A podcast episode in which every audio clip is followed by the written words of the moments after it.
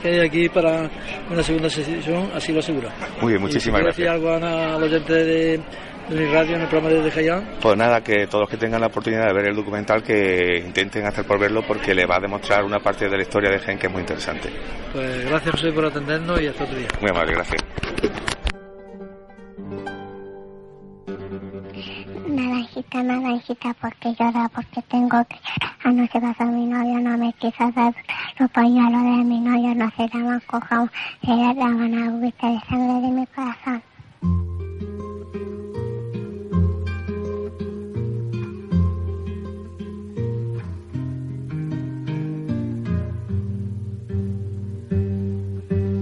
frágil como un volantín los techos de barrancas. Jugaba el niño Luchín con sus manitos moradas, con la pelota de trapo, con el gato y con el perro el caballo lo miraba.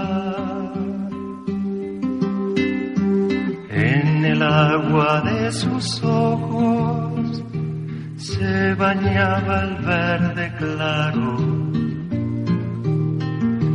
Gateaba su cortedad con el potito embarrado, con la pelota de trapo con el gato y con el perro. El caballo lo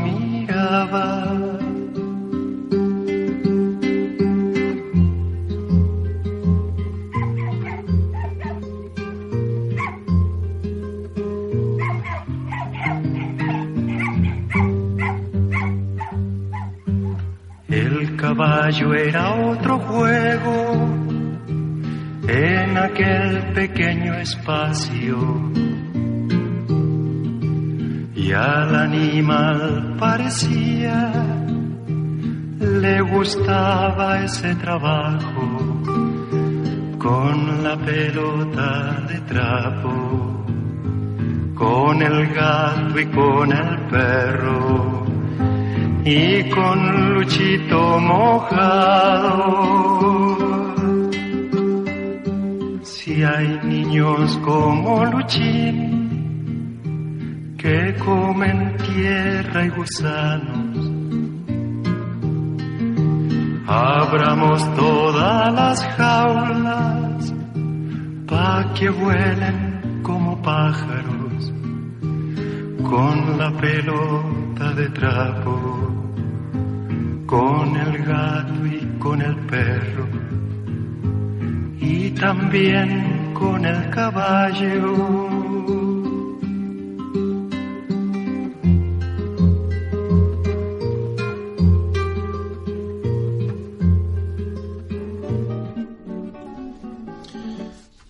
Víctor Jara ha cantado Luchín.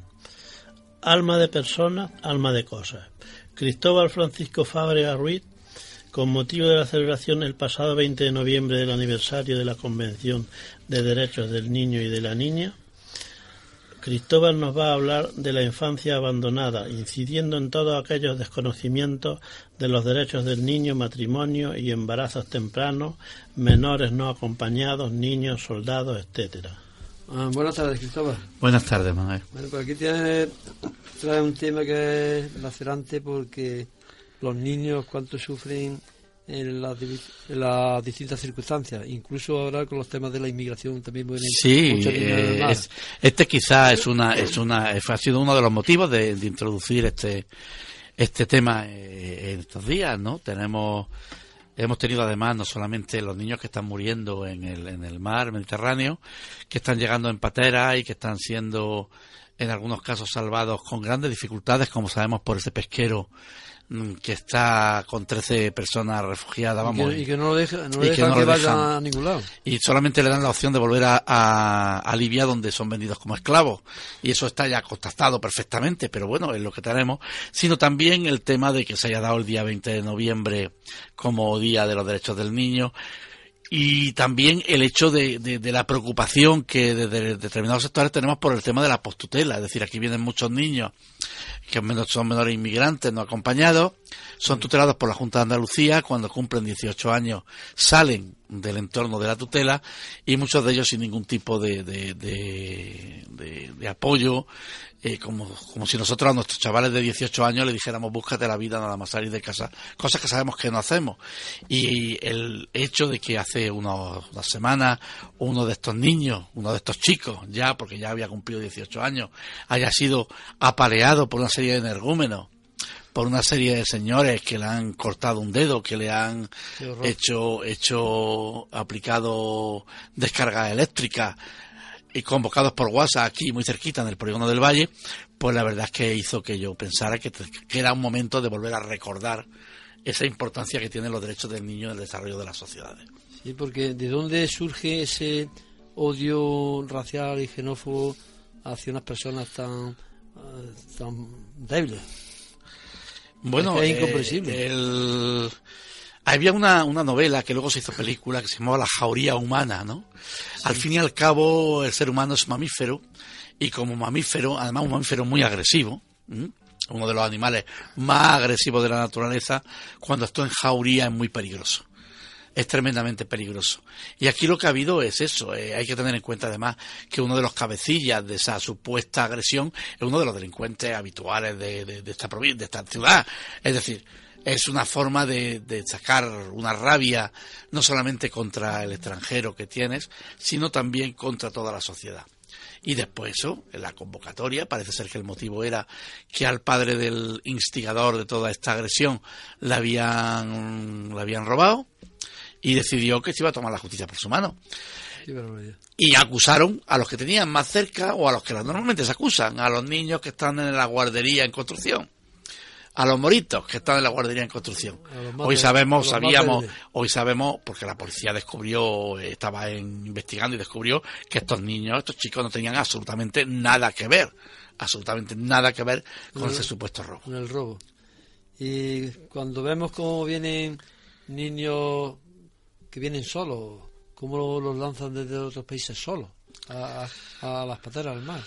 Bueno, primero, ahora vienen muchos acompañados vienen mucho acompañados. Eh, los que vienen solos vienen ellos, no son ellos mismos. tenemos que tener en cuenta que cuando hablamos de menor de edad a nivel internacional hablamos de menores de 18 años. Y tenemos, si, si, si tú has viajado, que además yo sé que tú has viajado por Marruecos, tú sabes que los niños con 12, 13, 14 años en Marruecos ya se están ganando la vida. Es decir, ya funcionan como adultos en, su, en sus sociedades. Entonces buscan un mundo mejor buscando un mundo mejor, ellos son los que se suben en las pateras, ellos son los que se suben debajo en los ejes de los camiones. Por iniciativa propia. Por iniciativa propia. Y luego está el tema este, eh, que es lacerante también, el de los niños soldados, que sigue siendo una actualidad. esto es un problema impresionante porque hay que tener en cuenta un detalle y una anécdota que la gente no conoce. Estados Unidos es uno de los pocos países que no ha firmado la Convención de los Derechos del Niño. Y Estados Unidos no ha firmado la Convención de los Derechos del Niño por dos motivos fundamentales. Uno, porque él no aceptaba que no se pudiera condenar a muerte a menores de 18 años. Y dos, porque él no aceptaba que no pudiera reclutarse en los marines por debajo de 18 años. Los marines pueden reclutar a partir de los 16. Y, y es un motivo, ¿no? Estos son niños soldados quizá más amables, ¿no? Pero en todos esos movimientos que hay, sobre todo en las guerras africanas, en las guerras de, de, toda la zona, eh, estas guerras desconocidas, hay muchos niños de 14, de 13 años que están siendo reclutados, son más dóciles, son más fáciles de manejar, eh, son más, tienen menos, viven un poco la guerra como un videojuego, con lo cual para ellos es más fácil obedecer órdenes completamente injustas y matar, etcétera. Es decir, los niños soldados son una, una buena, una buena eh, baza para los, grupos que se dedican a, hacer guerra, de estas guerras olvidadas que llamamos. Y eh, es cruel porque incluso muchos de estos niños soldados lo que le obligan para entrar en la, ser reconocidos por la comunidad es precisamente matar a sus padres y a sus madres. Un niño que mata a su padre ya lo tienes completamente en tus manos y luego, están los niños estos que, a ver si puedo hablar, que, meten en las minas. Bueno, eso también es muy importante porque eso todo, todo lo llevamos, llevamos todo el móvil, ¿no?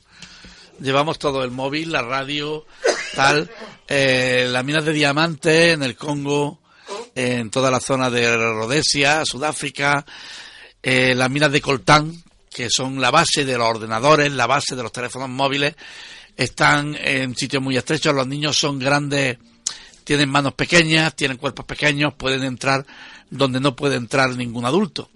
Y ellos son los que están realizando el coltán. Hay que tener en cuenta que, la, que las condiciones de trabajo en las minas de coltán y en las minas de diamantes, por ejemplo, en toda África, son condiciones tan graves que es muy difícil que un niño sobreviva más de un año dedicado a eso. Es decir, cada diamante que nosotros le regalamos a nuestras mujeres o que nos regalamos a nosotros mismos, cada teléfono móvil que cambiamos una y otra vez, cada dos años, enseguida estamos cambiándolo, a veces lleva detrás la muerte de varios niños para poder entrar en funcionamiento. Bueno, pues ahora vamos a escuchar a Mercedes Sosa.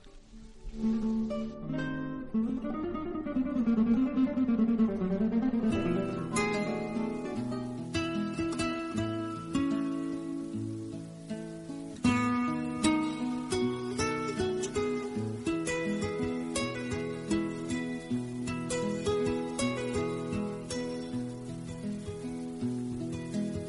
triste se oye la lluvia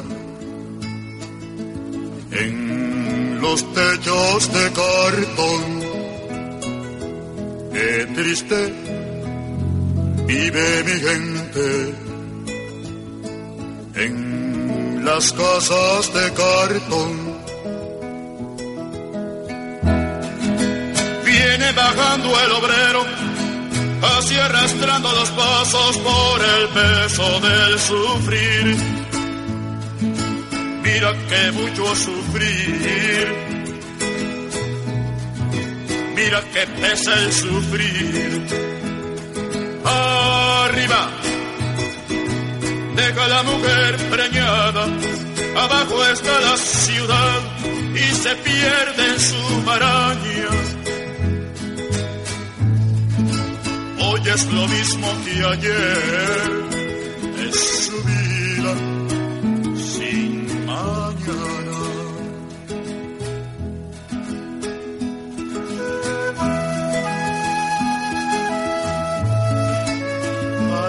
Cae la lluvia, viene, viene el sufrimiento, pero si la lluvia pasa, cuando pasa el sufrimiento, cuando viene la esperanza.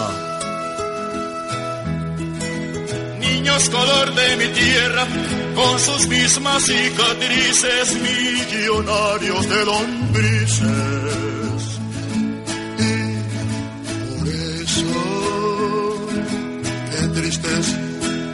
Viven los niños en las casas de cartón y alegres viven los perros. Casa del explotador. Usted no lo va a creer, pero hay escuelas de perros y les dan educación. Pa' que no muerdan los diarios pero el patrón hace años, muchos años, que está mordiendo el obrero.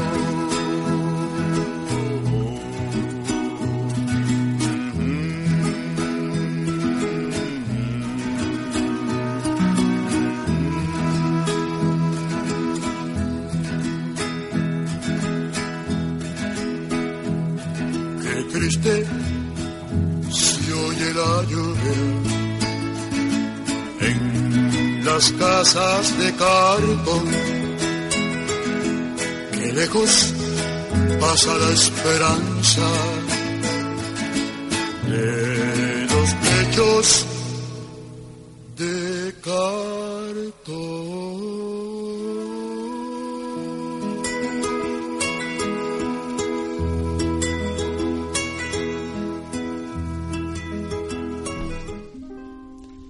Bueno, pues continuamos con la conclusión que nos va a hacer Cristóbal Fábrega, pero antes nos va a hacer una rectificación. Sí, porque hemos puesto no Mercedes Sosa, la Mercedes Sosa la vamos a oír después. Hemos puesto una canción que se titula Los techos de cartón eh, o las casas de cartón de un cantante venezolano llamado Ali I, que es un cantante revolucionario venezolano, poco conocido en España, pero de un grandísimo interés musical y dentro de la historia de Venezuela todo un referente. En cuanto a la conclusión, pues bueno, hemos hablado de un poco de los niños soldados, hemos hablado de los niños que emigran, hemos hablado de, o deberíamos hablar para ampliar, porque esto daría mucho, de las niñas que son sometidas a servidumbre, de los niños que son explotados laboralmente en Pakistán, en tiendas en todo Asia, en tiendas que luego venden el producto aquí que compramos, como son los casos, eh, y este está probado así, de, la, de Inditex, del grupo Zara, que utiliza, emplea, o de Adidas, que emplea niños en la, en la, fabricación de sus balones, de, su, de sus prendas. Mano de obra esclava, ¿no? Mano de obra, eh, además con régimen de semi-esclavitud.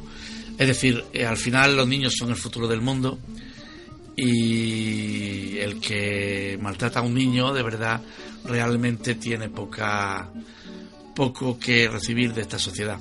Y en nuestra sociedad, pues la explotación que se hace a los niños, la explotación tanto sexual como también los malos tratos a los que son sometidos, tanto directa como indirectamente por el sometimiento o por la vida violenta dentro de su entorno a través de la violencia de género. Y esto a los niños cuando el futuro de la humanidad y a los que se debería de proteger al máximo. Sí, además los niños son esponjas. Entonces los niños si viven en situaciones violentas, si los niños viven en situaciones de explotación, primero se adaptan a la explotación, con lo cual son muy sumisos y aquellos que se terminan rebelando contra la explotación se suelen rebelar transformándose en explotadores.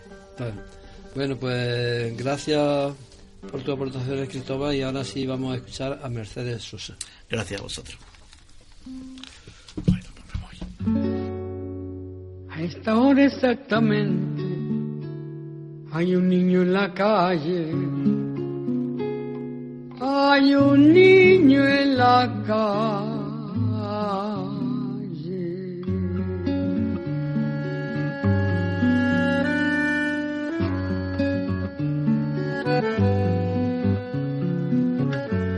Es honra de los hombres proteger lo que crece, cuidar que no haya infancia dispersa por las calles, evitar que naufrague su corazón de barco, su increíble aventura de pan y chocolate,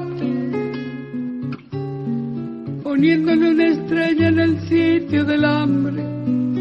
De otro modo es inútil, de otro modo es absurdo ensayar en la tierra la alegría y el canto, porque de nada vale si hay un niño en la calle. Todo lo tóxico de mi país a mí me entra por la nariz Lavo auto, limpio zapatos, huelo pega y también huelo paco. Robo billetera, pero soy buena gente.